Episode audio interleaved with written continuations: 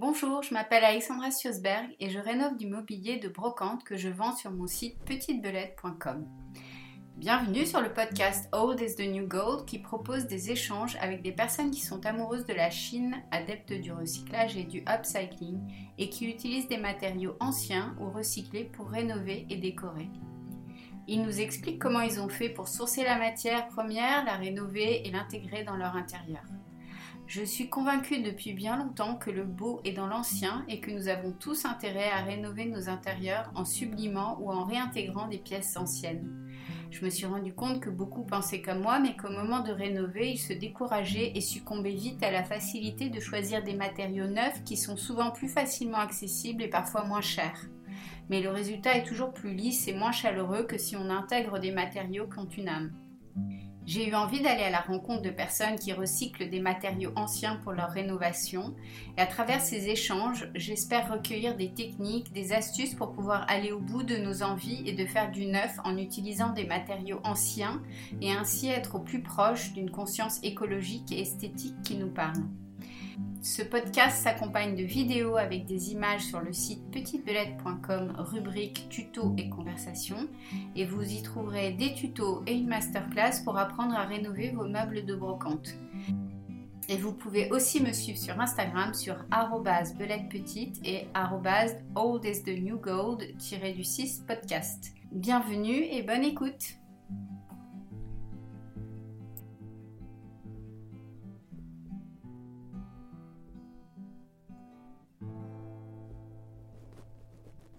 Aujourd'hui, je vous emmène rencontrer une famille belge et délicieuse qui a changé de vie pour élire domicile à Valoris, dans la Drôme provençale. Lison va nous raconter comment ils ont décidé d'acheter une maison dans la région où ils venaient en famille depuis longtemps pour y créer un lieu ressource euh, de leurs mains pour eux et leur petite famille et que ce lieu puisse aussi être un lieu professionnel avec une maison d'hôte et une boutique brocante. Lison et Umberto non seulement rénovent cette maison eux-mêmes avec beaucoup d'aide de leurs proches, je crois, mais ils ont aussi fait le choix de faire l'école à la maison pour deux de leurs jeunes enfants. Euh, je suis leur magnifique compte Instagram à la chamade que je vous recommande tant il est esthétique et inspirant. Et j'avais très envie de leur tendre mon micro pour qu'ils nous racontent toutes les étapes, leurs trouvailles, mais aussi leurs galères dans ce projet. Le projet est, encore en cours, mais je trouvais intéressant d'avoir le récit de personnes qui sont en plein dans leur chantier euh, rénovation pour avoir une version euh, sans filtre, parce qu'on oublie vite tous les détails et les difficultés une fois que le projet est terminé. Donc bonjour Lison. Bonjour. Je suis ravie euh, d'être avec toi aujourd'hui depuis le temps qu'on en parle. Alors, j'ai un peu attendu pour vous laisser avancer sur votre projet. Tu vas nous raconter tout ça aujourd'hui et j'ai hâte. Moi aussi, j'ai hâte. Bah, c'est sympa. Donc, alors, pour commencer, est-ce que tu peux me dresser un peu le portrait de votre petite famille, nous dire euh, d'où vous venez, comment vous en êtes euh, arrivé à, vivre en France et pour qu'on comprenne euh, le contexte avant de rentrer dans, dans les questions que j'ai envie de te poser? Oui, bien sûr. Bah, déjà, merci Alexandra d'avoir pensé à nous, hein, à notre tout petit projet pour euh, ton podcast qu'on suit euh, avec tout notre cœur à chaque épisode. Ça, ça, nous touche beaucoup, tu sais bien. Euh, mmh et ben, nous, on est quatre à la maison. je vis avec Umberto, mon mari, et nos deux enfants. Donc, l'une qui va avoir six ans et Aimé qui a deux ans et demi. Je compte pas le chat parce qu'il est très très vieux. Et puis, euh, en fait, on a déménagé ici dans le sud de la Drôme en juillet 2022. Avant mmh. ça, on vivait près de Bruxelles, à une vingtaine de minutes au sud de Bruxelles. Ouais. Et, euh, et voilà, on a déménagé. Ça s'est fait, c'est pas sur un coup de tête, hein, c'est vraiment mûrement réfléchi. Mais l'occasion ne s'était pas présentée avant, et puis peut-être qu'aussi on n'était pas prêt. D'accord? Donc, euh, donc c'est euh, cette région euh, dans la Drôme, c'était une région dans laquelle vous veniez en vacances, je crois? Oui, c'est ça. Moi, petite, je venais beaucoup dans la région. à Grignan, c'est un petit village qui se trouve à 10 minutes d'ici. Mmh Umberto, il a découvert la région quand on s'est mariés en 2015 mmh et je pense qu'il a eu un peu le, le, même coup de cœur que moi. C'est une région magique ici, il y a une lumière incroyable. Et puis pour élever des enfants, c'est le paradis, quoi. Donc, mmh donc voilà, c'est comme ça qu'on s'est retrouvés ici. Ouais, mais Qu'est-ce qui a, qu'est-ce qui a fait mûrir euh, cette idée? Qu'est-ce qui vous a euh, mené à ça? Parce que vous avez, vous avez un peu changé de vie. Vous faisiez quoi euh, quand vous étiez à Bruxelles? Alors, on a fait plein de choses. Vraiment, chaque fois qu'on nous pose cette question, je suis un peu perdue tellement il y a eu des choses entre nos 20 et nos 30 ans. Mmh. moi, j'ai fait des études sur papier. L'intitulé, c'était Publicité et agencement de l'espace. Mais ça débouche sur du graphisme et sur ouais, vraiment un tas de choses. J'ai travaillé mmh. en boutique. Euh, j'ai travaillé dans un studio photo, j'ai travaillé toute seule, j'ai ouvert ma propre boutique il y a aussi 7-8 euh, ans, je pense, à Bruxelles. C'était une boutique d'accessoires de mariage, donc tu vois, j'ai l'impression mmh d'avoir déjà eu plein de vie. Et pareil, Umberto, c'est un peu un touche-à-tout aussi. Donc, on a fait plein de choses. Et puis, mmh il y a eu le Covid. Donc, c'est vrai que le Covid a changé pas mal de, pas mal de, données pour tout le monde. Mmh donc, nous, en mars oui, ben, on se retrouve en mars 2020 et à mmh. un mois d'écart, tous les deux, on, perd notre boulot. D'accord. On peut travailler dans, un, dans, un, dans une boutique de mobilier vintage. Et mmh. moi, j'étais assistante de direction dans un studio photo. D'accord. Et le même week-end, on apprend que je suis enceinte. Donc voilà, c'est un peu le combo qui fait que qui fait qu'on se dit, ben, on va déjà profiter de la grossesse et mmh. puis on verra bien. C'est vrai qu'à ce moment-là aussi, on s'est dit, euh, c'est peut-être un signe Ouais. Est-ce que ça, c'est pas maintenant? Ça faisait des années qu'on y pensait. En se mariant ici, on s'était dit on se laisse 7-8 ans mmh pour mûrir le projet. On mmh. était, comme je te disais, on n'était pas prêt. Mmh Mais là, euh, c'est vrai que tout euh, concordait. D'accord. Après, voilà, on a vraiment, il y a eu toute la grossesse. Aimé est né en, en décembre, puis on a eu envie de profiter de lui. Et l'arrivée avec l'annonce de la maison, c'est, ça, ça, arrive quand? En, juillet 2021, je pense. En fait, je fais partie un peu d'une famille où on s'envoie tout le temps des annonces immobilières. D'accord. Tu sais, même si t'as pas prévu d'acheter, tu vois euh, un joli mas ou euh, une longère en Normandie ou plein de choses comme ça et, tu refais ta vie. Tu dis, oh, je me vois moins là, les éléments, c'est magnifique. et, et, du coup, en fait, ce jour-là, je suis, euh, je suis sur, euh, je suis sur l'ordinateur et je tombe euh, sur, cette, sur cette annonce en regardant et je suis un peu intriguée parce que le, la façon dont euh, le, cadrage de la photo est pris, on dirait mmh que c'est une maison qui est collée à une église. Ouais. Je me dis, tiens, c'est super curieux. Donc, je, suis, je, voilà, je, je, je, passe les photos et je tombe sur une pièce magnifique, trois grandes fenêtres, une vue incroyable. Et je la montre directement à Umberto. Je dis, regarde ça, c'est, c'est vraiment joli ici dans les annonces, c'est super vague. On te dit région de Grignan. Autant te dire rien. Ouais, tu peux pas, Ouais. Ma chance, c'est que j'ai le clocher de l'église à côté. Ah oui. Et du coup, j'ai passé ma soirée, mais vraiment deux bonnes heures, j'irais, à faire tous les clochers de la région sur Google Street View. Donc j'avais pris Grignan, j'avais pris la zone autour. Ouais. J'ai regardé tous les clochers de chapelles, d'églises, etc pour trouver celui qui correspondait à, à l'annonce de la maison, tu vois. Et j'ai fini par le trouver. C'est comme ça que j'ai découvert Valorie parce que j'avais pas vraiment de souvenir de mon enfance euh, avec euh, ce village-là. Après, ma chance, c'est que deux jours après, mes parents euh, partent en Drôme. Ça tombe tip top. Et je leur demande évidemment de contacter l'agence pour visiter la maison. Mmh Ils visitent, euh, on est, je sais pas, 3-4 jours après euh, le moment où je suis tombée sur l'annonce. Et je reçois les photos, les vidéos. C'est directement le coup de cœur. Vraiment, euh, j'adore. J'adore tout. C'est très très brut, mais, mais je vois directement le potentiel. Et mon papa m'envoie, c'est super joli. Par contre, les travaux, c'est plus, plus, plus, plus, plus. C'était, il y avait tout à faire. Vraiment, pour avoir le confort qu'on espère aujourd'hui, il fallait faire euh, la, la, toiture, la plomberie, l'électricité, euh, l'isolation, tout. Tout, tout, tout. Alors, juste pour, pour rembobiner un petit peu, donc dans votre esprit, vous aviez l'idée un jour de changer de vie et d'aller vivre euh, en, Drôme. Mais est-ce que vous aviez un projet défini dans votre tête ou euh, vous vous étiez dit on trouvera une maison et, on et le projet viendra à travers euh, ce qu'on trouvera? Comment ça s'est passé dans, dans, vos têtes? Non, je pense que les chambres d'hôtes, on l'avait déjà dans la tête avant même de, de commencer à chercher pour une maison. D'accord. c'est quelque chose qui nous parle. Le projet chambre d'hôtes et boutique, euh, mmh pour pouvoir un peu allier plein de choses. Mmh. C'était déjà dans nos têtes avant.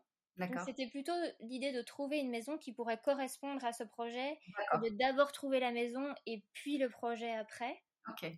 Donc c'était quand même assez clair dans votre tête. Donc quand vous avez vu ces photos, ça tout de suite vous avez pu cocher plein de cases, j'imagine, en vous disant bah, il y a assez d'espace pour pouvoir créer cette chambre d'hôte, on pourrait faire un magasin, etc.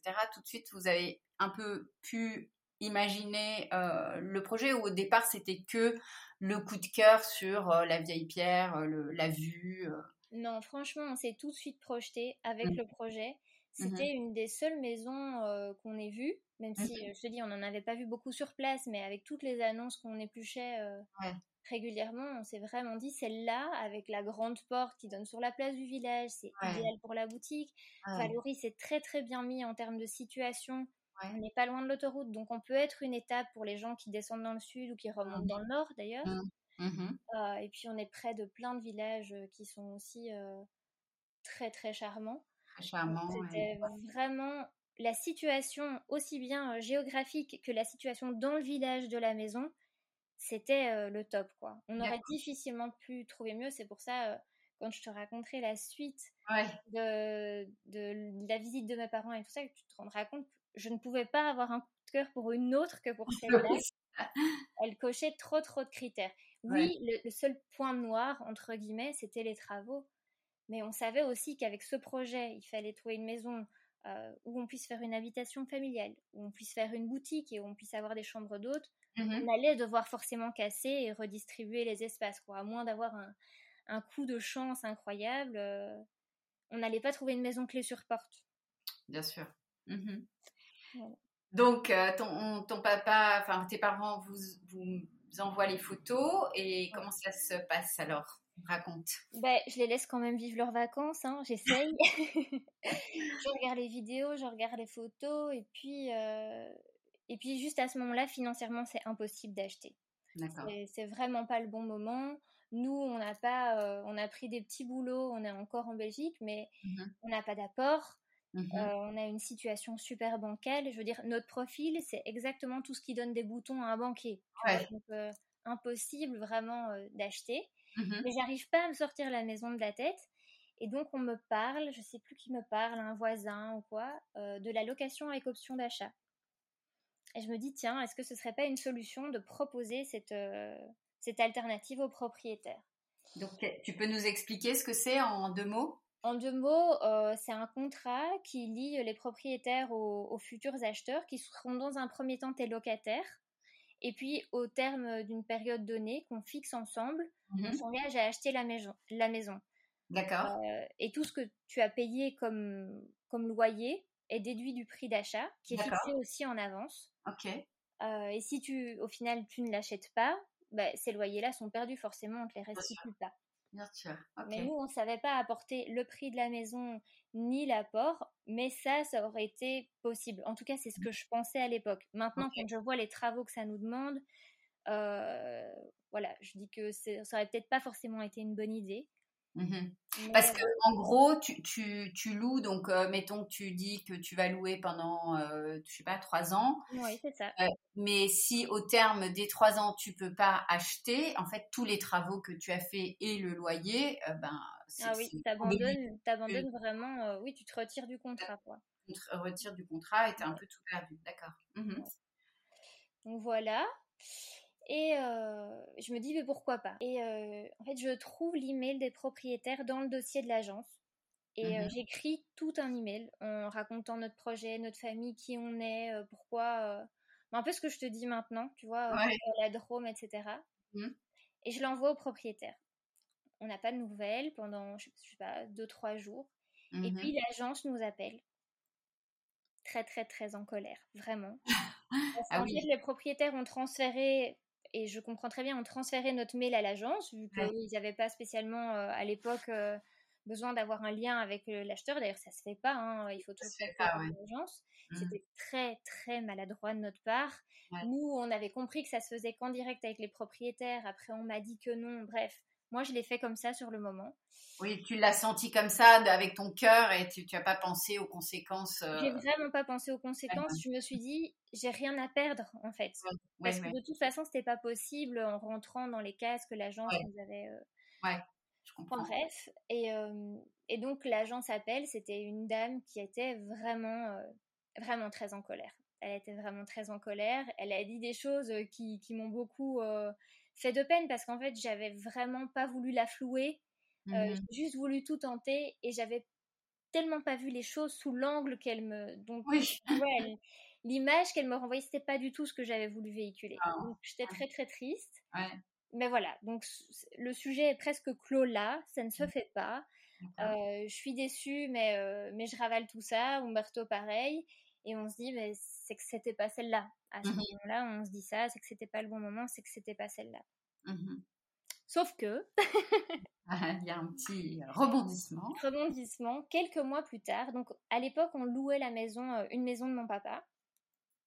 Et il décide de vendre cette maison. Bah, il, nous demande à mon frère et moi est-ce que ça vous va si on, si on, si on vend cette maison? On dit oui, bien sûr. Et moi, il me dit, si on vend la maison, lisons avec une partie euh, de la vente de la maison, je t'avancerai l'apport pour votre projet en Drôme. Ah, waouh. Une aubaine. Ah. Euh, parce que sans ça, bien sûr, le projet, c'était pas possible. Mmh et donc, euh, et donc, on fait tout pour vendre la maison. Je t'avoue que j'y mets tout mon cœur hein, pour que ça passe. et la maison, elle se vend assez vite. On se mmh retrouve en, janvier 2022. Donc, tu vois, il y a presque six mois qui ont passé. Mmh euh, et nous, on négocie dans le contrat de vente de la maison de pouvoir rester jusque juin pour avoir le temps de se retourner, etc. Parce qu'on sait qu'on veut pas, on veut pas acheter en Belgique, on ne peut pas. De toute façon, on n'a pas envie de relouer quelque chose en Belgique, on a envie de partir. Mmh euh, donc, euh, donc voilà. on négocie ces six mois-là, en sachant qu'avec de toute façon, entre la promesse de vente, l'acte, etc., on avait un peu de temps, mais peut-être pas six mois. Tu vois. Il faut qu'on retrouve la maison de Valorie parce qu'on a vu à ce moment-là, il y avait eu le stop de l'agence. Nous, on n'a pas continué d'investiguer. Donc, mhm. on recherche la maison qui a disparu de, de, tout Internet. On ne trouve plus l'annonce. Il n'y a jamais eu de petits, euh, tu sais, parfois ils mettent sous option ou vendu. Il n'y a pas eu ça. Je retrouve plus les photos, je retrouve rien. Ah Et euh, au départ, on se dit, on, va chercher une autre. Parce que Humberto me dit, ben, lisons, si elle est plus là, c'est qu'elle est vendue. Je dis, mais on n'a jamais vraiment su si elle était vendue. Il me dit, mm. laisse tomber, elle est vendue. Mm. Donc on cherche, là on fait des, on fait des visios avec des agences, euh, on essaye de voir sur le bon coin, etc. si on trouve pas une autre maison. Mm-hmm. On trouve rien. Quand on fait des visios, ben, c'est chouette, mais tout nous ramène à la maison de Valorie. Ah, ben, Valorie, il y avait ça, il y avait ça pour la boutique, et c'était mieux placé, et il y avait cette vue. Enfin, on n'arrive vraiment pas à se décrocher de ça. Et puis, euh, tous les soirs, je, pense que je le saoule en allant au lit en disant Mais c'est pas Valorie, si ça se trouve, elle est pas vendue et tout. et ça dure, mais vraiment, ça dure, ça dure. Et, euh, je dis Moi, tant qu'on m'a pas dit elle est vendue, je peux pas y croire en fait.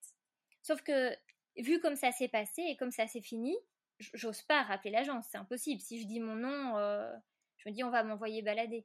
Donc, je demande à ma voisine d'appeler l'agence à ma place. Et elle appelle en demandant ce qu'il en est de cette maison. Et on lui répond, écoutez, la dame de l'agence qui avait le mandat ne travaille plus chez nous, donc on ne sait pas, euh, le mandat n'a pas été renouvelé, on ne peut pas vous aider. Là, je suis déjà toute contente, quoi, parce que tant ah. que c'est pas non, c'est peut-être oui. Oui, et puis il n'y a plus la dame qui. Euh, oui, il n'y a plus la dame qui, qui, ne nous portait pas du tout dans son cœur, on va dire ça comme ça. Euh, donc je, je, reprends le mail des propriétaires. Hein. Je t'avoue, je suis pas très à l'aise, mais je me dis, euh, pour avoir une vraie réponse, je dois les contacter. Ah oui. Mais j'écris un mail pour ma mère. Je demande à ma mère d'expliquer, voilà, toi, tu as été sur place en juillet. Est-ce que tu peux demander si elle est toujours dispo? Parce qu'on n'a pas le même nom, forcément, ma maman et moi. Donc je me mhm. suis dit, ils vont pas direct mettre mon mail à la corbeille.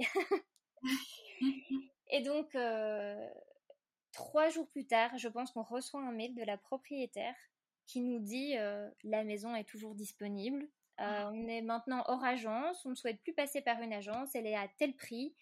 Euh, si vous souhaitez, on peut fixer une visite. Wow. ce jour-là, c'est exactement, pour ceux qui ont l'image, comme quand tu vois que ton test de grossesse est positif. Ah ouais, ouais. ta vie va changer. tu le regardes et tu te dis, oh mon Dieu. Wow. Et c'était vraiment ça. Le mail, je me suis dit, c'est incroyable. Bref, dans les trois semaines, on descendait avec mon papa et mon frère pour visiter la maison que moi, j'avais pas vue encore. J'étais amoureuse de cette maison sans l'avoir vraiment, euh, vraiment vue. Donc on est, en, ouais, on est fin février.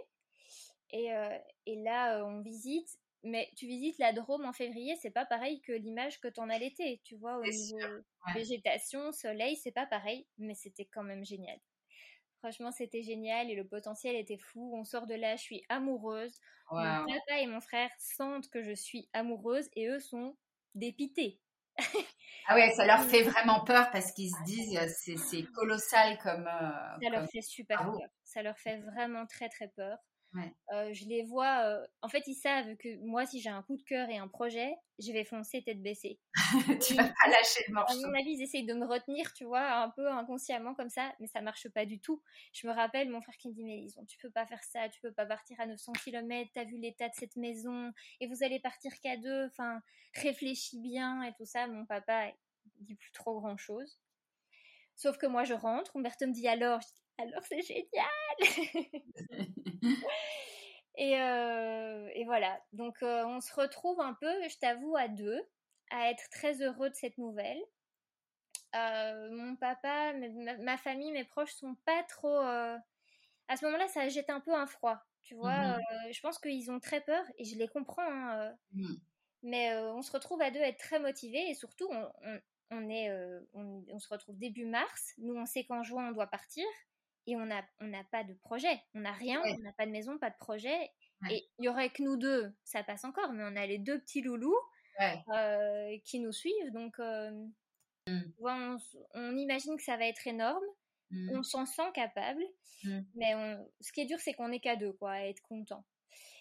Mais du, coup, vous, euh, dans expérience, vous, êtes un peu bricoleur, vous enfin, tu as, beaucoup un sens de l'esthétique de par euh, ta formation et ta, sensibilité, mais au niveau vraiment bricolage, vous, vous, étiez, vous aviez déjà une petite expérience ou pas? On peut dire, voilà, une petite expérience, ça se résume à ça.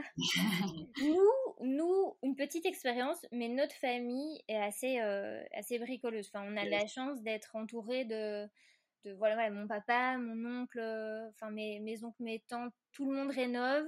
Euh, il y a un électricien, un chauffagiste, un ingénieur, donc on est bien entouré. Vraiment, on peut appeler pour avoir des conseils, pour être régulier, etc.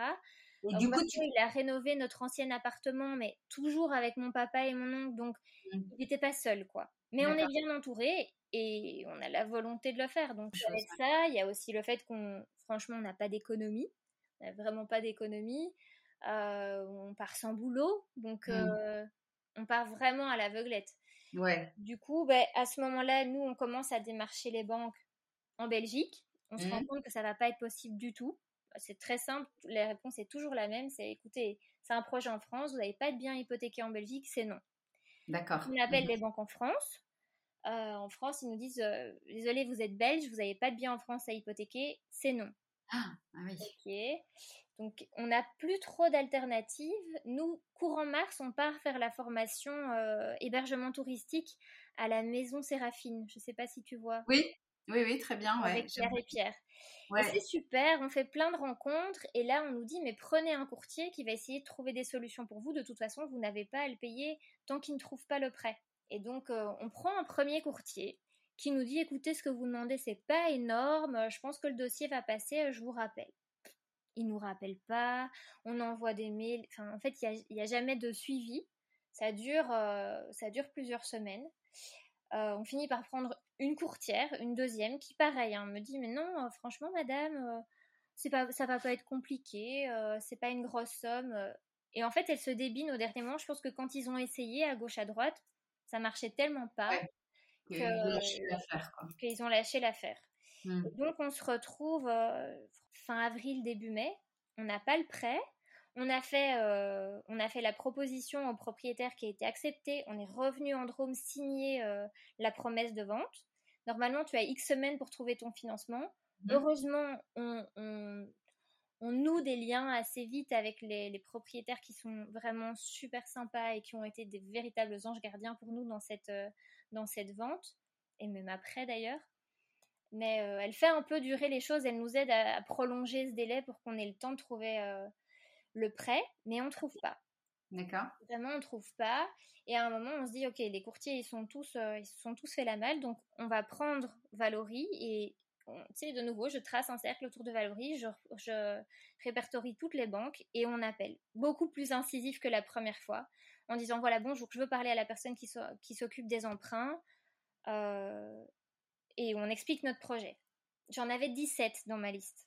J'avais listé 17 euh, banques ou organismes financiers et on s'est pris des remarques, mais euh, vraiment, on a eu des, on a eu des réflexions euh, parfois même super dures. Je me rappelle, vous êtes trop jeune pour ce projet ou vous pouvez toujours jouer au loto. Ben, un banquier qui te dit vous pouvez toujours jouer au loto, je pense qu'ils se rendent pas compte de, de toute l'énergie qu'on a mis là-dedans parce que nous, en parallèle, on a monté un business plan, on a, tu vois, on a eu des chiffres, on a fait suivi tout ça par une comptable. Enfin, vraiment, on a investi à 2000%, quoi. Et ils prennent pas le temps de lire ça. Juste, on n'a pas de boulot, c'est pas assez sécure pour eux, c'est non. Et c'est pas les cases euh, sécures et donc ils, ils écoutent même pas le, projet en fait. C'est ça. Mmh. Et sur les 17 banques, il y a un banquier, un banquier qui dit moi je suis pas contre, euh, mais j'ai besoin d'en savoir plus sur vous. Et euh, c'est le premier qui nous demande notre CV, euh, notre parcours, euh, qui lit vraiment le business plan et, et puis tout le projet, qui, qui s'intéresse, qui s'abonne au compte Instagram, tu vois, vraiment, qui se dit, il y a peut-être mmh. quelque chose à faire. Mmh. on se rend compte qu'il est de la région, il connaît aussi le potentiel touristique de la Drôme, donc je pense que ça aide vachement. Mmh. Et, et, voilà, lui, il rentre notre dossier, mais on se trouve, on est quasi en mai, et il dit ça va mettre plusieurs semaines, hein, ça met toujours plusieurs semaines. Ah ouais, et vous étiez à quelques semaines de, de, la signature À quelques semaines. La signature, ça, ça pouvait être repoussé, ça devait être fin juin, on a repoussé à fin juillet, je pense, puis fin septembre. au final, on a signé fin septembre, tu vois. Mmh. On se retrouve euh, début juin, on se dit ok, ça se fait, ça se fait pas, qu'est-ce qu'on fait avec Umberto? On part ou on part pas? Euh, Et donc, on appelle, je, te dis comme il s'appelle comme ça, euh, on les identifie bien. Véronique et Pascal qui nous ont tellement aidés, qui sont les propriétaires de la maison qu'on a achetée. Mmh. Et euh, on leur dit voilà, on va déménager. Est-ce que vous pouvez nous aider à trouver quelque chose, peut-être une location sur place? Parce que nous, on avait écumé les petites annonces, le bon coin et tout. On ne trouve pas dans la région et on ne peut pas habiter dans la maison. Donc il faut qu'on soit locataire avant. Et, euh, et finalement, c'est eux qui nous trouvent la maison dans laquelle on est pour le moment et qu'on loue depuis le début des travaux. Donc tu vois, vraiment, ils nous aident au quotidien. C'est eux qui nous trouvent le garde-meuble, etc. Mais euh, la réponse pour la maison de location, on l'a eu, je pense, c'est peut-être le 10 juin, et on devait être parti le 30 de la maison. Donc euh, encore trois semaines avant, on se disait on va où, on fait quoi? On savait qu'au pire, bien sûr, on pouvait toujours aller chez mes parents, mais c'est mmh. pas une solution sur le long terme, quoi. Ah, et donc on organise le déménagement comme ça, pour en juin en se disant on va aller dans cette maison de location, on attend de voir comment ça se passe avec la banque, on a le garde-meuble et on fait un déménagement vraiment, on peut le dire, à l'arrache quoi. On cherche toutes nos affaires dans un camion. Umberto descend en Drôme euh, avec toutes nos affaires qu'il dépose au garde-meuble et dans la maison de location. Il remonte pour rendre le camion, euh, c'est 900 km plus au nord. Oh et puis, le, au moment en fait où il quitte la maison ici, où il a déposé toutes les affaires, on est le 29 juin 2022. Le mmh. banquier l'appelle en disant c'est bon pour le prêt. Incroyable. Il dit je suis dans le chemin, Lison, il m'appelle et il me dit c'est bon, on a l'accord de la banque. Vraiment fou. Ah, trop bien. Et donc tout se met très vite comme ça. Euh, moi, je déménage, après, je descends toute seule avec la voiture et le chat. Umberto, il arrive avec les enfants en train et on se retrouve début juillet ici, euh, tous les quatre. Voilà. Toute l'histoire. Donc ça aurait pu ne pas se faire. Ça aurait vraiment pu ne pas se faire, mais comme, comme on dit, la maison était faite pour vous et du coup, euh, bah, les choses se sont, se sont imbriquées. Quoi. Ça arrive souvent, ça, où il y a des, des, enfin, des, des trucs, on pense qu'on n'a pas la maison, puis finalement oui, et puis il y a un rebondissement. Si c'est la bonne maison, euh, souvent ça se passe comme ça, quoi. Exactement, c'est ça. Elle nous attendait, je pense qu'elle nous attendait. ouais. Donc, donc vous, vous êtes parti euh, faire une auto-rénovation, donc on a compris que c'était essentiellement aussi une question de, de coût, j'imagine. comme euh, vous n'aviez pas trop le choix et que ce projet, vous vouliez vraiment le le réaliser. Donc la seule solution, c'était une auto-rénovation. Donc comment, euh, eh, vous êtes préparé à raconter Se préparer vraiment, je, ne pense pas qu'on se soit vraiment préparé. Euh, mmh. on s'est bien entouré, ça c'est sûr. mais, mais on n'a pas fait de formation ou quoi que ce soit. On s'est dit, voilà, il va nous falloir beaucoup de courage et, et on va y aller. Les plans, comme je te disais, étaient faits l'année d'avant. On a mmh demandé des conseils forcément quand on arrive, qu'on visite la maison, on casse pas n'importe quoi, n'importe où. on voit assez vite ce qui est porteur ou pas porteur. Là où on a des doutes, euh, ben, j'avais envoyé les plans à, mon cousin qui est ingénieur et qui me disait écoute, si tu veux faire une ouverture là pour faire une trémie et faire descendre un escalier, il faut que tu renforces là, là, n'oubliez pas ceci, cela. il y a eu plein de conseils comme ça. Et encore aujourd'hui, hein, tu sais, Umberto appelle très très régulièrement euh, mon papa, ils sont en visio ou un de mes oncles, etc. Dès qu'il y a une voilà, dès qu'il y a besoin d'un conseil, mmh c'est pas préparé, euh, c'est pas vraiment bien préparé quoi. On a acheté les outils au fur et à mesure. Euh, c'est vraiment fait comme ça. la première chose qu'on a cassée, c'est un escalier extérieur en béton. Tu sais, on mmh. a commencé avec une petite machine en disant ça va le faire. Non, pas du tout. Mon père nous a vu galérer sur les vidéos sur Instagram et il nous a fait parvenir une machine plus grosse, tu vois. Ah en disant là, ils vont pas s'en sortir les deux. Euh. Donc oui, on a fait vraiment sur le tas, quoi on se documentait. En fait, Umberto agit à la maison et j'essaye de réfléchir en amont. Mmh Il est à se poser le moins de questions possible, que les matériaux soient commandés. Euh. Euh, vous avez aussi fait le choix, avec vos, petits, de ne pas les mettre à l'école et de les avoir euh, à la maison tout le temps et donc de les intégrer complètement dans votre projet. Oui, c'est vrai. C'est vrai qu'on aime la facilité, Alexandra, vraiment. on s'est dit, tiens, qu'est-ce qu'on peut ajouter de plus à ça si on les gardait avec nous? non, c'était déjà, c'était déjà un choix qu'on avait fait en Belgique euh, très, très vite. En fait, l'une, elle n'a pas été euh, ni à la crèche ni en maternelle. Euh, là, elle vient de rentrer en CP hein, maintenant pour avoir les choses vraiment actualisées. Mais c'est vrai que toute la première année, j'étais moi la journée avec, avec les deux pendant qu'Umberto était sur le chantier. Donc c'est vrai qu'ils sont hyper impliqués, ils n'ont pas vraiment le choix, mais ça fait aussi un peu partie de notre vision et de nos valeurs de les inclure. C'est pas un projet qu'on a pensé pour nous deux, c'est un projet qu'on a pensé pour nous quatre. Donc c'était très important pour nous qu'ils soient impliqués et puis aussi qu'ils voient la réalité des choses. En fait, on achète une maison, mais quand on dit il y a des choses à faire dedans, ça veut pas dire demain vous dormez dans votre chambre. Non, ah ça bah veut dire euh, il y a plein d'étapes et puis et puis au final c'est chouette parce qu'ils se rendent compte que que ben, on peut aller au bout de ses rêves, mais qu'il faut s'en donner les moyens et que tout n'arrive pas toujours comme ça. Donc, euh, donc oui, c'est chouette. Ils sont très impliqués. Et, ouais, euh, je vois parce que je vous suis sur, euh, sur, sur Instagram et je suis toujours très très charmée par la façon dont ils, ils sont impliqués en fait. Parce que je te demander, c'est comment tu, comment tu fais l'école à la maison en étant sur un chantier? Est-ce que tu peux nous dire un peu Moi, je suis je suis très rarement avec Umberto en même temps sur le chantier. On passe euh, tous les jours, on donne notre avis, etc. Mais à deux, je peux y être que quand mes parents sont ici et qui s'occupent euh, des enfants, qu'on a quelqu'un pour s'en occuper. Euh, l'école à la maison, on parle plus souvent en France et en Belgique d'IEF, c'est instruction en famille. Parce que sinon, tu as plein de variantes. Tu as l'école à la maison, le homeschooling.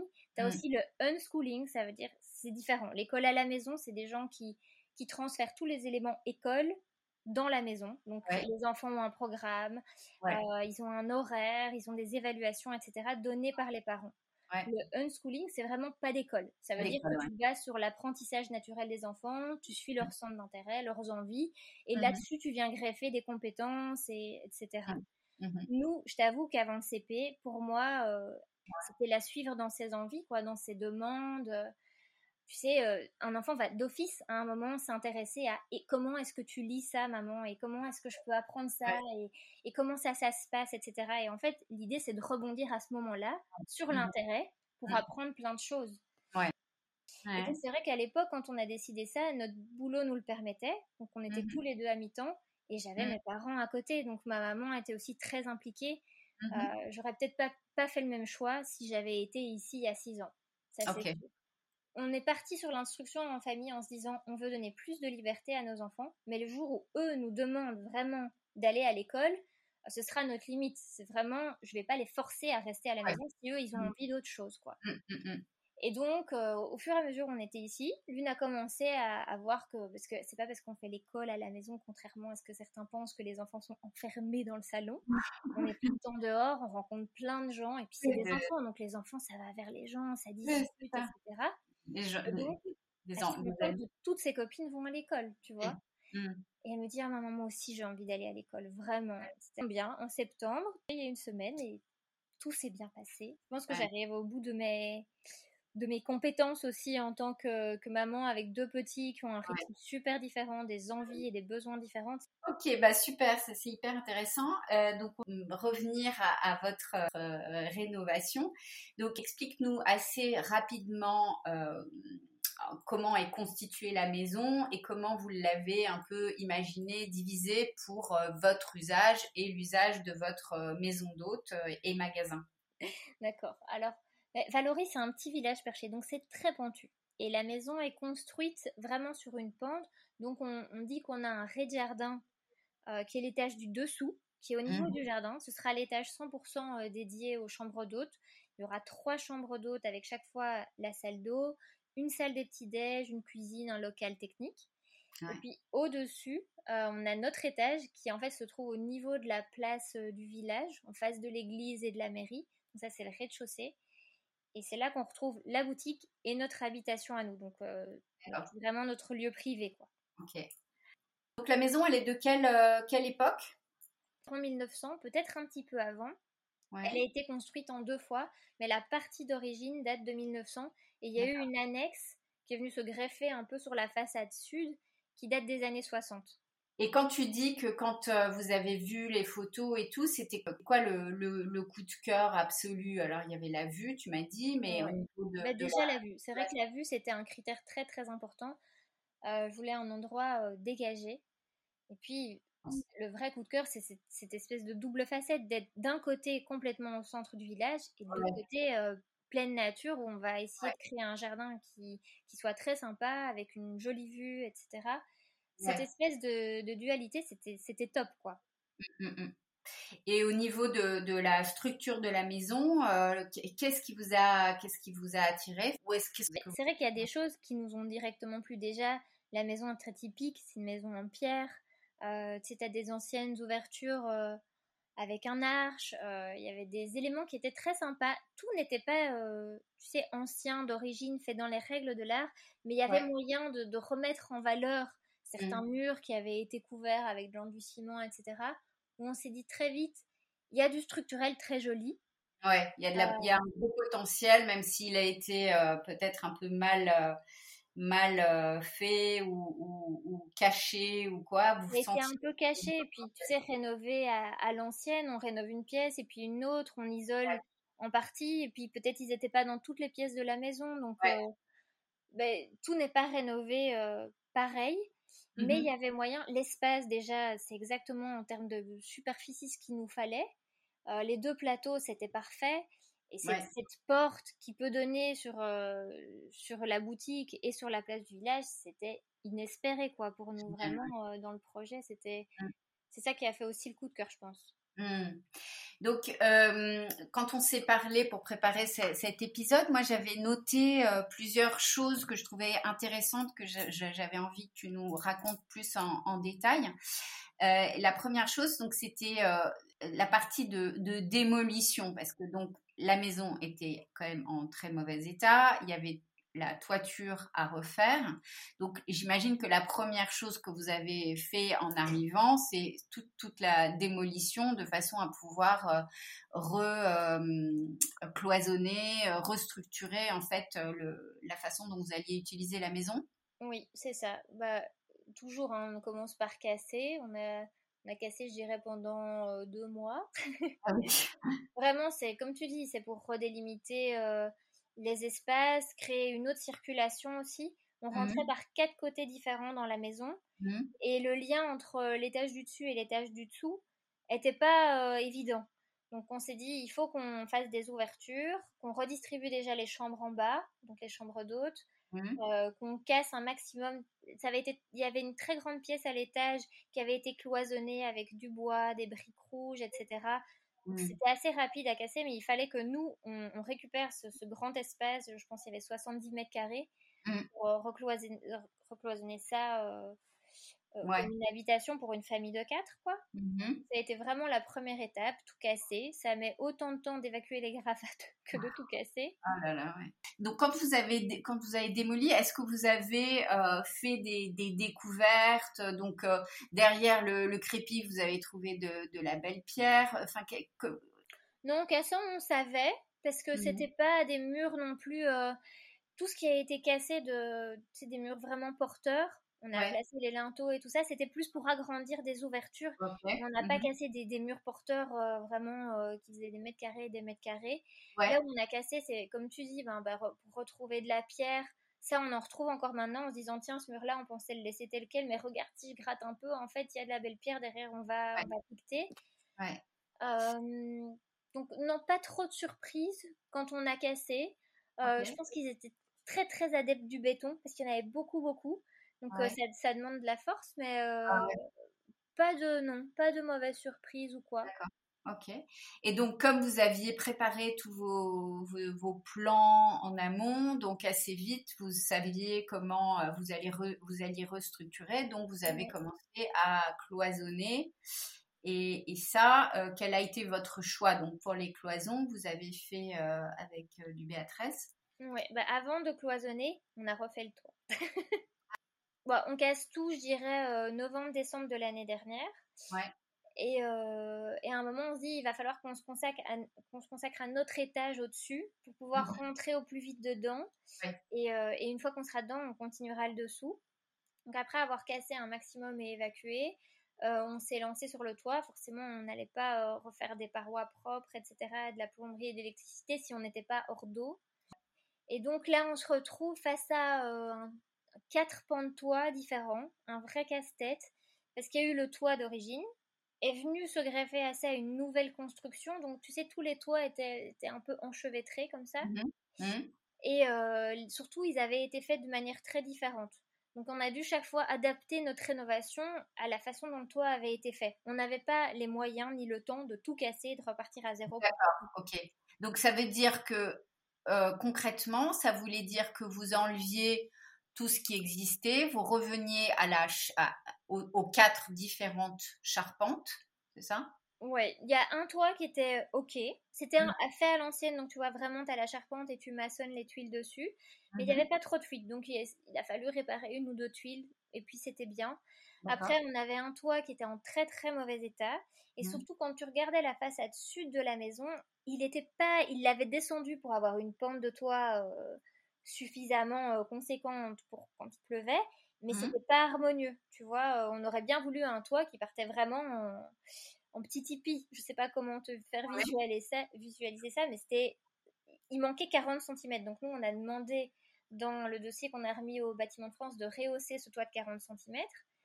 La charpente était en très mauvais état, elle avait pris l'eau. Donc là, vraiment, on a enlevé la charpente, on a remis une nouvelle charpente, une nouvelle sous-toiture parce qu'on a bien sûr enlevé les plaques de fibro-ciment amianté. Et on a remis une nouvelle sous-toiture et puis reposé les tuiles. Euh, dans le toit d'à côté, le salon, là c'était. La structure était bien, mais pareil, il fallait changer les plaques aussi. Reposer les tuiles chaque fois. Et le tour en toit, c'est celui qui a été vraiment compliqué. On l'a laissé vraiment à l'ancienne, donc tuiles maçonnées sur la, sur la structure, mais il y avait beaucoup plus de tuiles cassées il y avait eu un peu de rafistolage, tu sais, il y avait du plastique comme ça sous les tuiles et tout, donc il fallait vraiment être attentif, regarder tuile par tuile, mmh euh, où on pouvait avoir des fuites, etc. Euh, et, voilà, donc parfois tu te dis, ben, cette tuile-là, elle est fissurée, je l'enlève, mais en enlevant une tuile cimentée, souvent tu casses les 4-5 qui, ah, qui, sont autour. Ouais. donc là où tu as des petits trous, tu te retrouves avec des gros trous. Mmh. Humberto, il l'a fait tout seul, là, cette euh, toiture, ou il s'est fait aider? Euh, la toiture. Mon papa était là quand il a commencé à enlever les tuiles. Une partie de la charpente, il a remonté avec mon papa. Et puis, bah, tu sais, mon papa vient chaque fois au congé scolaire. Ouais. Et donc, quand il part, bah, te continue tout seul. Ah, le grand toit, il était tout seul. Ouais, il a passé, on a passé vraiment beaucoup de temps dessus, bien trois, presque 3-4 mois, les, ah les mois d'hiver. C'était long. Oh là là en hiver en plus. Les tuiles, vous les avez, euh, c'est des tuiles euh, anciennes ou c'est des tuiles de récup ou c'est des tuiles neuves? Qu'est-ce que vous avez Alors les tuiles, euh, ben, toutes celles qu'on a enlevées et qui étaient en bon état, qui n'ont pas été cassées quand on a tout fait la dépose, quoi. on a récupéré, mais il en manquait. En, refaisant le toit, il en manquait. Bah, j'ai cherché sur le bon coin. Alors, les tuiles, tu as, tous les budgets, hein, mais j'étais tombée sur une annonce. Vraiment une petite annonce qui payait pas de mine avec un tas de tuiles recouvertes d'une bâche et un mmh prix très intéressant, vraiment. Mmh. Et donc, mmh. j'envoie un petit message au monsieur en disant bonjour, est-ce que vous savez combien il y a de tuiles pour savoir moi combien de mètres carrés je vais pouvoir recouvrir avec ce lot? Et il me répond je ne sais pas. ok, bon. Et finalement, il a été compté et c'est exactement ce qu'il nous fallait. Et comme les tuiles avaient été, c'était une très vieille annonce sur le Bon Coin, elle datait d'il y a deux ans. Ah il m'a dit j'ai presque jamais de message. Forcément, si, tu caches les tuiles, c'est pas comme ça que. Ah. Donc il faut jamais vraiment s'arrêter à la première photo hein, sur le Bon Coin. Parfois, ça vaut la peine d'aller plus loin. Elles avaient été bien protégées par cette bâche et elles avaient une patine qui ressemblait vraiment, vraiment à notre tuile à nous. Trop bien. Euh, donc c'était super, ouais, vraiment. Après, il y a toujours un petit job euh, comme tu récupères des matériaux anciens, il a fallu les brosser, les nettoyer, mais c'était encore léger comme euh, rénovation. D'accord. Donc là encore, vous avez eu, vous avez une chance incroyable. C'est vrai que le bon coin, quand on cherche du, du bio, euh, bah, souvent les gens qui ont, qui ont fait des rénovations mettent euh, euh, sur le bon coin et puis ça peut rester, comme tu dis, des années jusqu'au jour où il y a quelqu'un qui en a besoin et donc ça se, ça se fait comme ça. On peut trouver des tas de pierres, on peut trouver toutes sortes de choses et parfois ça suffit. ça vaut la peine. Ah, il, faut, il faut le temps, il faut prendre le temps de chercher quoi. C'est toujours ça. C'est très très rare que tu ouvres le bon coin et que paf, la première annonce ce soit à côté de chez toi ah, et à 5 euros. Ça, il faut, il faut, vraiment prendre le temps, euh, se dire que. Donc, toi, combien de temps, par exemple, t'as mis pour euh, trouver tes tuiles? Les tuiles, euh, je cherchais pas tous les jours, mais je pense que ça a été assez rapide. Le tuile, ça a été, ça, je sais pas, peut-être deux, trois semaines, quelque chose comme ça. Mmh Et tu te mets des, des alarmes, des alertes? J'ai, Oui, j'ai 4-5 alertes avec des mots-clés mmh qui changent en fonction qu'on avance dans les travaux. On va commencer à aller dans la partie que j'aime bien, tu vois, les détails, etc. créer des alertes pour euh, des restes de placo et tout, voilà. c'est moins marrant. Mais moins marrant. Cela dit, encore une fois, par exemple, le placo, c'est une super euh, bonne idée euh, de, de, récupérer aussi des. Parce que combien de personnes font des travaux et puis ils ont acheté un peu trop de trucs et ils se retrouvent dans le, dans le grenier ou dans, dans la cave avec des morceaux. Donc, ils sont. Mais même ils les donnent, hein, des fois. Ah oui, oui, mais parfois il y a des super bons prix pour, pour le placo, les rails, pour, tu sais, les gaines techniques, les les tuyaux de, enfin l'électricité, les câbles, tout ça, euh, c'est pas glamour, c'est vrai sur le bon coin, mais ça vaut le coup. Ça vaut le coup au niveau euh, budget et même euh, bah, écologiquement, c'est toujours mieux de, de, récupérer des trucs plutôt que d'aller encore en acheter. Donc ça, c'est une bonne façon de, de, de, chiner du matériel. Et d'ailleurs, je voudrais que tu nous racontes parce que donc vous avez fait de la démolition, vous avez énormément apporté de choses à la déchetterie, mais ça vous a permis de faire une rencontre un peu euh, génialissime dans votre projet. Oui, c'est vrai. Bah, on a rencontré le gérant de la déchetterie. à force d'aller forcément jeter des gravats et des gravats dans une déchetterie qui, par chance, se trouve à 400 mètres de la maison, eh ben, on discute du projet, etc. Et c'est vrai que ben, le gérant de la déchetterie, il a, il a un peu compris ce qu'on cherchait, ce qu'on aimait. Et donc, bah, maintenant, il nous appelle quand il trouve euh, des choses qui pourraient correspondre à, à notre maison. Ou... Tu sais, Umberto, il a été plein de fois, donc quand il y va, il regarde un peu dans les containers et dit ah, bah, ça, ça m'intéresse. Normalement, tu peux pas trop aller dans les containers. Ah, c'est jeté. Moi, j'avais compris que c'était impossible à faire, ça, que maintenant, c'était hyper réglementé. Une fois que c'est arrivé dans, dans le container. Euh, ah oui, oui, bah, bien sûr, c'est hyper réglementé. Mais quand t'es là et que tu vois que quelqu'un jette et que c'est juste là à un mètre de toi, et c'est tellement, Alexandra, c'est tellement une aberration, ça, ah, dire, toutes ces choses-là. J'avais vu un jour un reportage sur une déchetterie où il y avait avant, pas une boutique, mais un endroit où tu pouvais déposer les choses en bon état et les récupérer. Mais il devrait avoir ça partout. Et ouais. Parce que là, je me dis, toutes ces choses qu'on a vues, qui sont au fin fond d'un container, après ils partent dans les camions, ils écrasent tout. Mais quel dommage, quoi. Dommage. Quel gâchis, ouais, et quel gâchis. Mais tu sais, des vieilles planches qui peuvent servir à plein de choses, même, même si elles sont pas en bon état, ça peut toujours pour, servir pour un coffrage, quand tu coules du béton ou des choses comme ça. Non, il y a vraiment beaucoup de choses. Donc oui, nous on a récupéré des portes, euh, des portes vitrées, des portes de placard, mais juste aussi des, des carreaux euh, travaillés, tu vois. Euh. Des choses de toute beauté, parce que je, encore une fois, j'ai suivi sur, euh, sur Instagram, les gens iront voir et puis on fera une petite vidéo pour montrer, mais euh, vous avez trouvé une verrière carrément, une immense verrière. Euh, qui... J'avoue que la verrière, c'était vraiment la tête trouvaille. On s'en remet pas encore même aujourd'hui. C'était trois grands, vraiment trois grands pans métalliques de plus de 3 mètres. qui font 3 mètres de haut, c'est ça? Elles font 3 mètres de haut et je suis à 2 mètres quand tu les mets côte à côte, tu vois, donc elles sont quasi 70 euh, cm de large. Incroyable. C'est arrivé au moment où, en fait, tu sais, on, a, tout cassé dans la grande pièce à l'étage pour euh, redistribuer la chambre des enfants qui va être juste séparée euh, par une cloison de la boutique. Mais entre les deux, il y a une trémie qui descend à l'étage du dessous.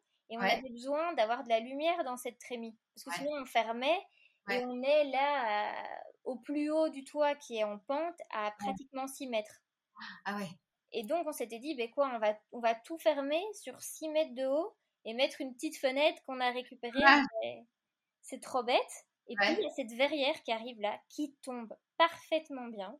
Incroyable. Et qui, et qui apporte beaucoup de charme et qui apportera de la lumière plus tard en bas. Après, bien sûr, il faut, il faut la reponcer, il faut la repeindre, mais elle a été jetée dans les containers. Imagine-toi, ils ont jeté ces trois euh, grandes euh, verrières et elles avaient presque pas de carreaux cassés. Ah ouais, il y, en il y en avait deux de cassés et Umberto en a cassé un après en la remontant. Je veux dire, c'est vraiment un moindre investissement pour le travail que ça a dû demander à l'origine. Elle est en bois ou en métal? Elle est en métal. En métal, d'accord. Donc là, euh, vous en êtes à quelle étape de, de, la maison? Alors, l'étage du bas, comme je te disais, l'étage des autres, pour le moment, il est en stand-by. Euh, mais on a fini le toit, on a fait l'isolation du toit, le toit il est, il est, plaqué aussi. On a redistribué tous les espaces dans notre partie et dans la boutique. Mmh euh, l'électricité est pratiquement finie pour accorder au compteur. Je pense mmh. que voilà, euh, mon papa aimerait bien que quelqu'un vienne quand même checker quand on fait ça et qu'on fasse pas ça tout seul. Mmh on va voir. et euh, l'eau est dans toutes les pièces, mais maintenant on s'occupe des évacuations. Après, il restera bel et sol. Mmh et puis, euh, et puis voilà, les finitions, les finitions sur les, sur les cloisons, etc.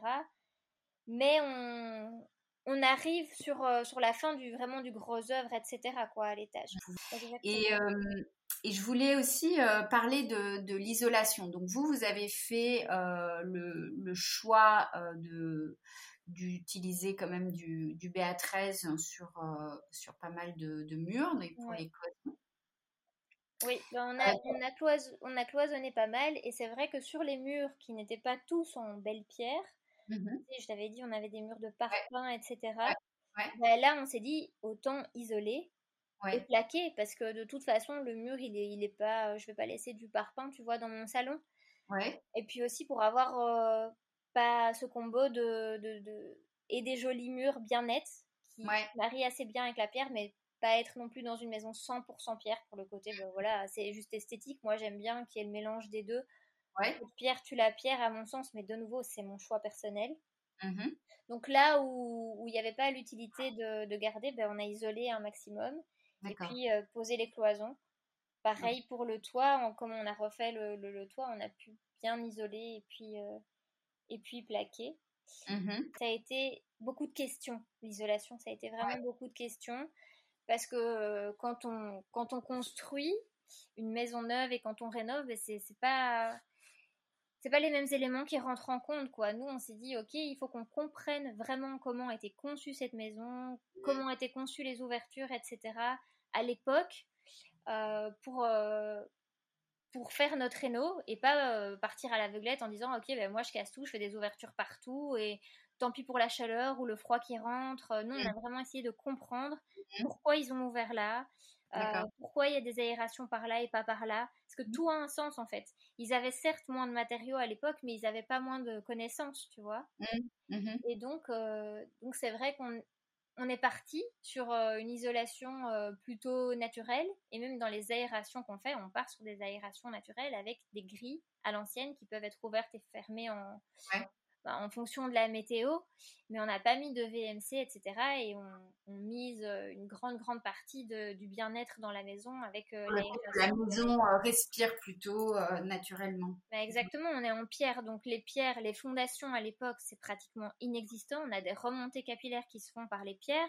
Mmh. On ne peut pas tout calfeutrer. Enfin, on ne peut pas vivre, tu vois, dans, une maison complètement hermétique. Ça va faire remonter de l'humidité le long des parois, etc.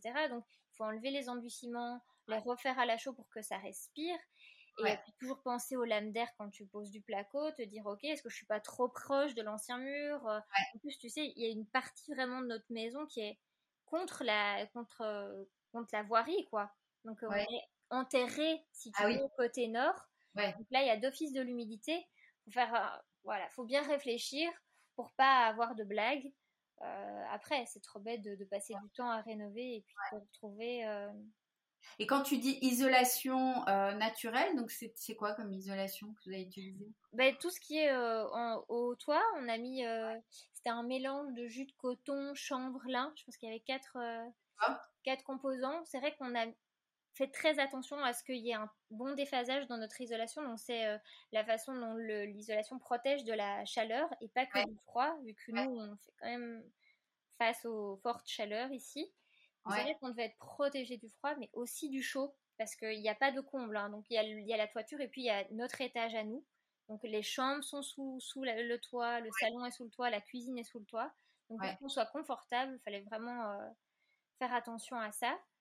Et puis, par exemple, on a fait le choix de ne pas mettre de pare-vapeur parce que ça isolait trop la maison mmh euh, par rapport au fait que c'était oui, c'était une maison ancienne qui, doit vraiment respirer. C'est impératif euh, de laisser cette aération constante. Quoi. Ça ne va pas suffire que juste on, aère la fenêtre 5 minutes euh, qu'on ouvre comme ça 5 minutes par jour. Il faut que tout respire. C'est fait dans des matériaux anciens. Donc, faut, faut très très intéressant comme euh, comme parce que euh, comme vous faisiez une, une, une auto rénovation vous auriez très bien pu euh, vous fier un peu à ce que ce qu'on voit très très communément, c'est-à-dire oh là là, il faut bien m'isoler, machin, etc. Mais vous, vous êtes vraiment posé la question et vous êtes allé assez loin dans, dans la réflexion et j'imagine que le résultat est hyper satisfaisant. Vous êtes très content de, l'isolation que, vous avez. Euh. On n'y vit pas encore, je te dirais ça l'année prochaine.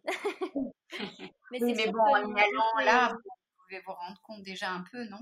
Oui, oui, bien sûr. Ben, mmh. La mmh. maison, elle était, elle était brute, mais elle n'était pas. Euh, c'était sain à l'intérieur, déjà de base, tu vois? Saine, à, la, à la base. À la mmh. base, elle était saine, elle n'était pas. Euh, j'ai pas ressenti beaucoup d'humidité ou des choses comme ça, donc elle a été déjà bien pensée, tu vois, en termes d'ouverture, etc. Euh, après, c'est vrai que j'ai beaucoup suivi aussi les tutos de Papy Claude, hein, pour ceux qui connaissent. C'est mmh. vraiment un, gars super calé en rénovation de maisons anciennes qui donne des tas de bons conseils. C'est quoi, c'est sur YouTube? C'est sur YouTube, oui, je pense qu'il a un compte Instagram, etc. Et euh, il travaillait avant dans l'isolation. Et donc, il fait maintenant, il, a fait beaucoup de vidéos où il explique tout ça. Et il y a une vidéo notamment qui est très intéressante, je pense, que ça s'appelle Faut-il tout miser sur l'isolation? Ah Et tu imagines bien que la réponse est non. c'est très important. Je dis pas que isoler sa maison, c'est superflu. Hein. C'est vraiment pas du tout le propos. Mais il y a d'autres choses qui entrent en compte. C'est pas parce qu'on met 40 ou 50 cm d'isolant qu'on sera plus confortable dans une maison. Euh, on peut être très confortable avec 18 degrés parce que l'air est sain et moins confortable à 22. C'est exactement ces mots en fait. Mais, l'air est, pas top. Tu vois ouais, hyper intéressant. Euh, et, donc, c'est grâce à, grâce à ces conseils-là que vous avez pris les décisions par rapport aux matériaux, parce que tu me disais qu'il y avait un mélange de, de, coton, de chanvre, de lin, pour savoir euh, quels sont les, quels sont les matériaux qu'il faut utiliser. Euh, c'est avec ces tutos-là que vous avez pu avoir les ah réponses. oui. Mais oui, c'est sûr, ça, ça, pousse à la réflexion. Et donc, après, forcément, quand tu es sur Internet, tu lis tout et son contraire. À un moment, tu sais plus quoi choisir. Mais là, les conseils étaient vraiment était vraiment réfléchi, quoi. Donc, euh, c'est clair que ça a influencé notre réflexion. Ok, génial. Et, euh, et du coup, euh, est-ce que vous allez faire, donc sur le, le placo, est-ce que vous allez faire de, des enduits particuliers ou vous allez peindre directement? Est-ce que, Quel esprit est-ce que vous voulez donner à votre, à votre maison? Bah, Je pense qu'il va avoir pas mal d'enduit. Je vais m'essayer à ça parce que je t'avoue que je n'ai jamais fait. Mais mmh. l'idée en rachetant cette maison, c'est pas d'en faire un chalet alsacien, tu vois. on a forcément envie de coller à l'environnement et, et, à l'architecture du coin, de revenir à des choses très naturelles, des choses qui se faisaient avant. Ouais. voilà, enlever l'enduit-ciment pour remettre de la chaux, forcément, ça donne déjà cette âme-là. Ouais. Et donc, même sur le placo, on va essayer de, de, revenir avec soit des enduits à la chaux, soit quelque chose qui est un peu plus résistant pour les chambres d'hôtes. Je dois encore faire des tests. Mmh mais, euh, mais oui, je pense pas que ce sera. Euh, c'est très important pour, euh, pour nous de, de, coller à la région, de voir. d'avoir quelque chose de cohérent et pas tu vois je vois pas l'intérêt en fait de pousser la, porte de cette maison j'imagine j'arrive en chambre d'hôte et qui est bah, des moulures des corniches mais je suis pas dans une mmh. maison de maître ou un appartement haussmanien tu vois donc c'est mmh. vrai que les ouvertures sont plus petites euh, les, matériaux peut-être plus bruts. Et, euh, et c'est ça qui fait mmh. tout le charme de la maison. Là où il y avait peut-être moins de charme parce que la deuxième partie a été construite euh, dans un second temps, ben on va essayer de ramener des matériaux anciens.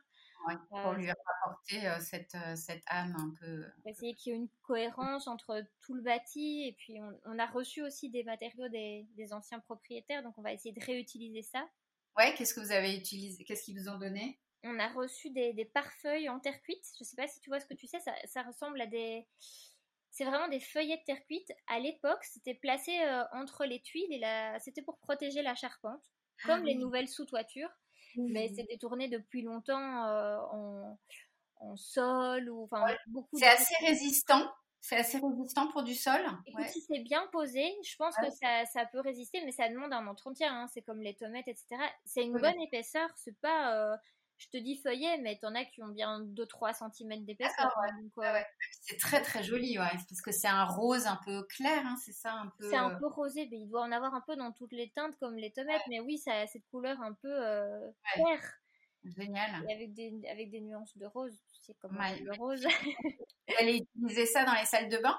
On va utiliser ça dans les salles de bain. J'en ai pour euh, l'équivalent de 8-10 mètres carrés, donc, donc je pourrais pas le mettre partout où j'aimerais, mais c'est clair que ça donne des idées en se disant, bah, tiens, c'est vrai que souvent je vois sur le Bon Coin ou, ou, euh, ou sur le Marketplace des, des, des lots, et qu'est-ce que j'en fais en fait, parce que ça se pose plus en sous-toiture, bah oui, ça peut être réutilisé dans une salle de bain, dans un couloir, euh, mais tu sais, dans une arrière-cuisine, ça peut être sympa aussi. Euh. Génial, ouais, trop joli. Et, euh, et je crois que tu as, carrément une pièce entière dans laquelle tu collectionnes des, des portes. Des... oui, c'est vrai. C'est la vérité. J'ai une pièce entière.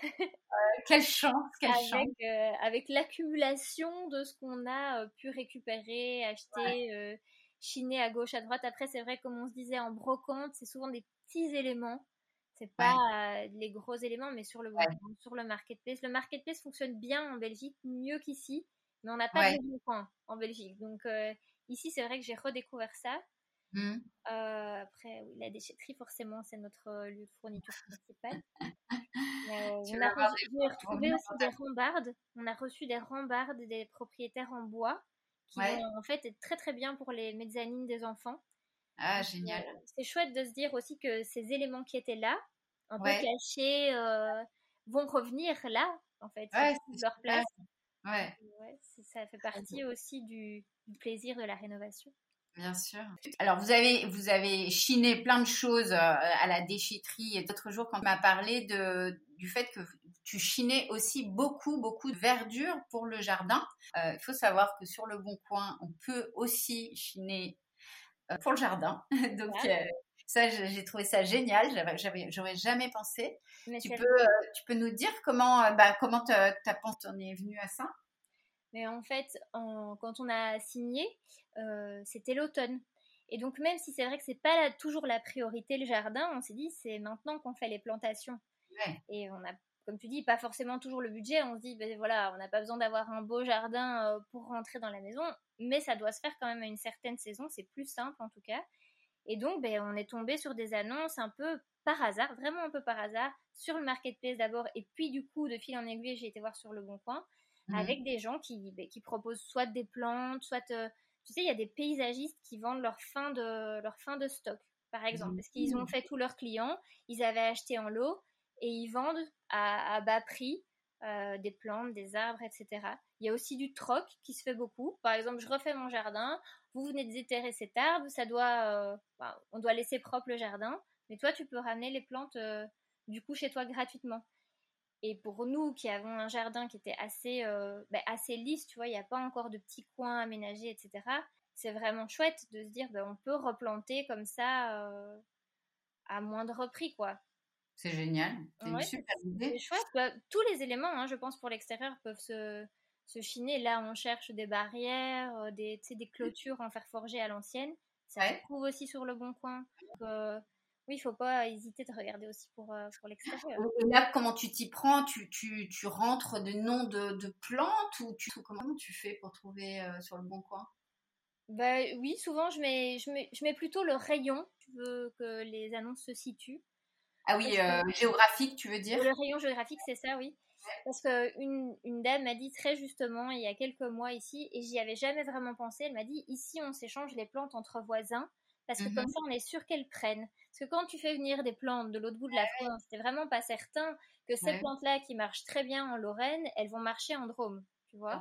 Alors que quand tu échanges avec ton voisin, parce que lui il en a trop, c'est que ben, ces plantes-là, elles aiment ce sol, enfin le stol de par ici, le type de terre, etc.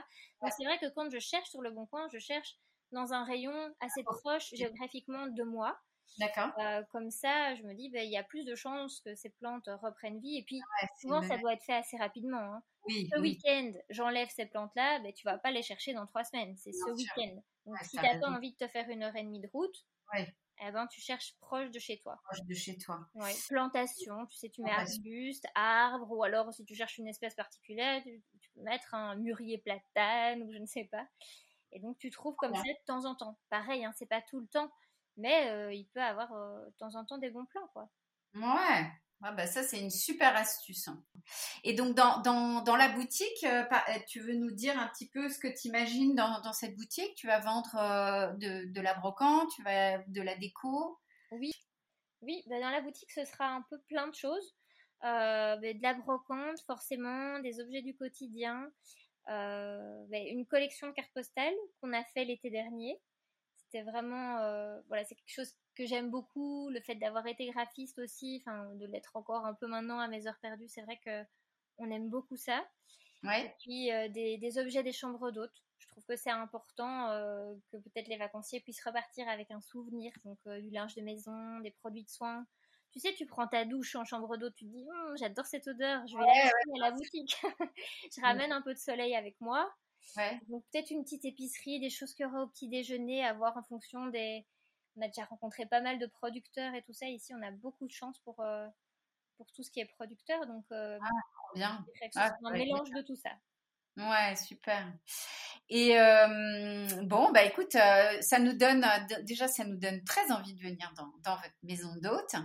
Et, et, donc, on va suivre tout ça de, de, près là, parce que vous en avez encore pour quelques quelques mois, pour j'espère l'été prochain, ça, vous serez en mesure d'accueillir des, gens. Euh, donc là, ça fait donc ça fait ça fait un an que vous êtes euh, dedans, mais euh, tu peux nous dire un peu est-ce qu'il y a des choses qui, que vous avez entrepris qui, qui, ont dû changer un peu de, de direction?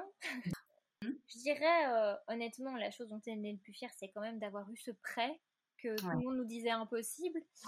Euh, après, on est fier, on est fier d'avoir d'avoir presque tenu tête, d'y avoir été, alors que beaucoup nous ont dissuadé de le faire, euh, en disant ben voilà, ne le faites pas, c'est trop risqué, est-ce que vous êtes sûr avec les enfants, etc. Ça, c'est notre grande fierté, c'est de l'avoir fait quand même, tu vois, d'y avoir été. Maintenant que ça prend vraiment forme, Mmh. Je vois que, que les, tu vois, les inquiétudes, les tensions, tout ça, ça s'apaise parce que, ben, voilà, alors il faut s'accrocher, hein, c'est sûr, il faut ah, s'accrocher. Mais, euh, mais l'avoir fait quand même, avoir été au, bout de tout ça, mmh c'est mmh plus facile aujourd'hui parce qu'on se dit ça dépend que de nous. À, l'époque, on dépendait ben, de, tu vois, de la banque, euh, des bâtiments de France qui ont dû accepter notre dossier. Ça a été aussi un gros morceau. Euh, là, c'est plus que nous, quoi. Donc, ça repose sur mmh. nos épaules et on est très content de se dire, ok, ben, on sait qu'on s'accroche encore quelques mois et puis, et puis on sera très content, très fier de tout ça. On a eu des galères, oui. Enfin, forcément, la, plus grosse galère, là, c'était avant qu'on parte. Hein, on est presque parti sans filet. Après, là, récemment, c'est vrai qu'avec les orages de juin, on a eu quelques fuites dans la maison après avoir refait le toit. Ouais. Mmh.